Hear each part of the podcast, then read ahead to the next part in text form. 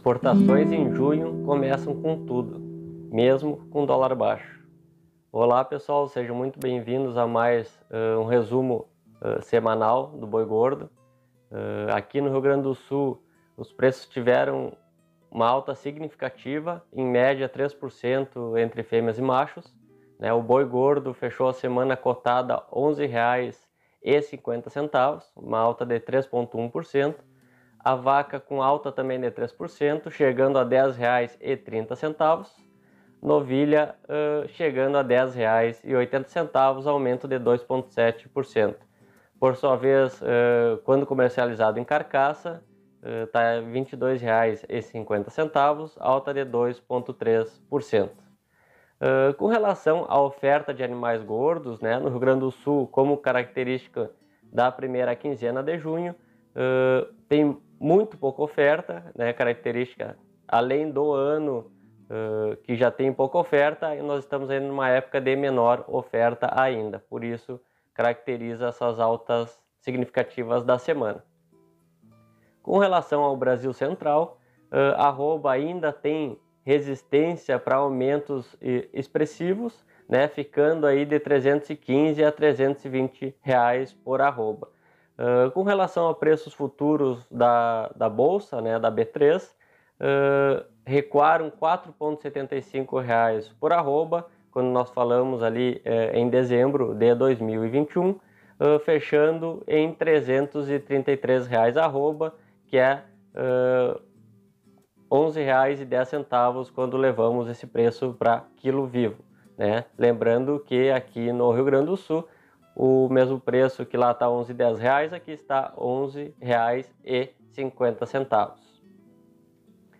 Uh, com relação a abate de fêmeas no primeiro trimestre né, no Brasil uh, como um todo, uh, há 18 anos, desde 2003, o abate de fêmeas não é tão baixo.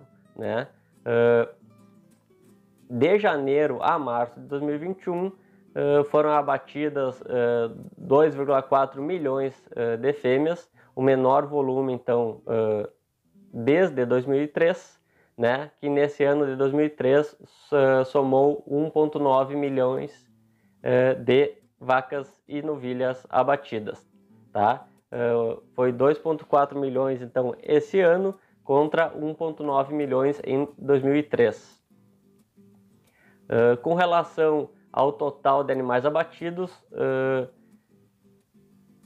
esse 2,4 milhões agora em 2021 corresponde a 37% do total de animais abatidos, né? Também é o menor patamar desde 2003, quando neste ano de 2003 foi 36%. Então este ano nós estamos em 37 e o menor patamar aí dos 18 dos 18 últimos anos é de 36% das fêmeas na composição total de animais abatidos. Então, né, pessoal, vamos ficar de olho aí uh, na oferta de terneiros em 2022 e 2023, né, devido a essa retenção, esse movimento muito intenso de retenção de fêmeas uh, no Brasil.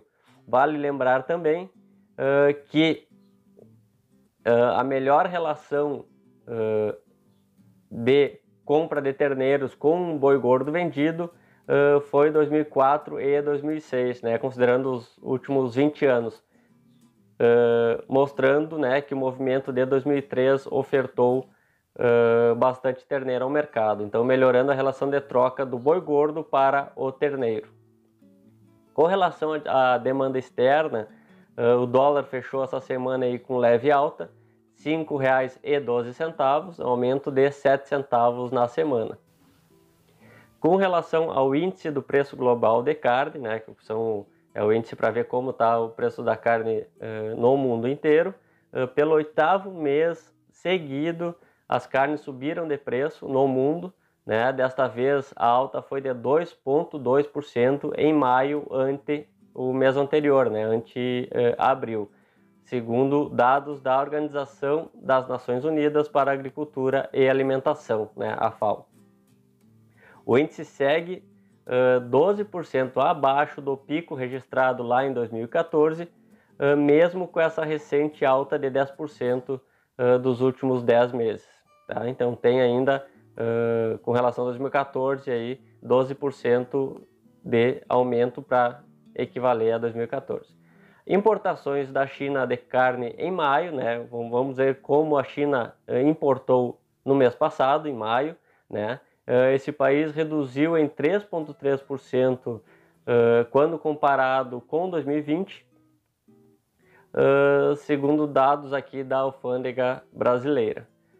O preço da carne suína lá na China teve queda nesse último mês, né, contribuindo para uh, menor apetite das compras uh, externas. Né? Então, lá eles tiveram provavelmente uma oferta maior de suínos, o que impactou nas importações de carne desse país. Né?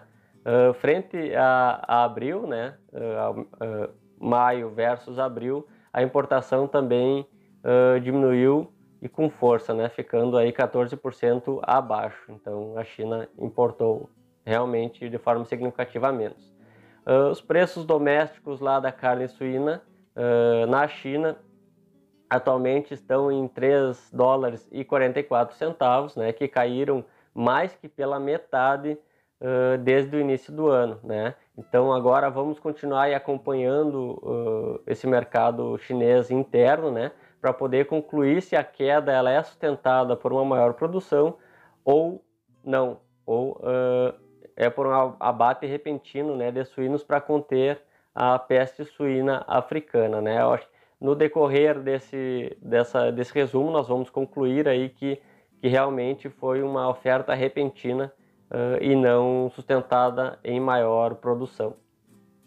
Tá? Com relação às exportações em junho, né, exportações brasileiras de carne vermelha, carne bovina, em junho, né, o mês começou com tudo, uh, com preços rompendo os 5 mil dólares, né, fechou em 5 mil e uh, 100 dólares por tonelada, né, o que não acontecia aí desde o início do ano passado, desde o início de 2020, né, uh, e com média diária uh, de, de carne exportada de 8,1 mil toneladas, né? aumento de 34% ante uh, a última semana de maio. Né?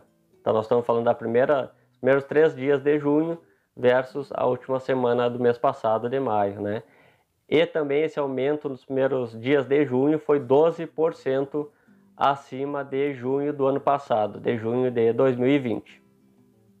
Então, com relação à demanda interna brasileira, né, o consumo, uh, o mercado interno voltou a, a ganhar mais solidez, né, emplacando mais uma semana de valorização na carcaça casada, uh, fechando a R$ 20,40, valorização de 60 uh, centavos aí no, no varejo. então, pessoal, nós pegando a exportação e o mercado interno, nós vemos aí um forte movimento essa semana, né?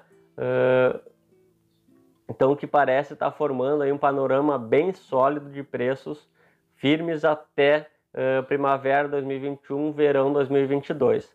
Né, pessoal? Então, foi uma semana bem importante para o mercado da carne bovina. Muito obrigado pela atenção. Mais uma semana, né? Um grande, uh, um bom final de semana a todos e um grande abraço.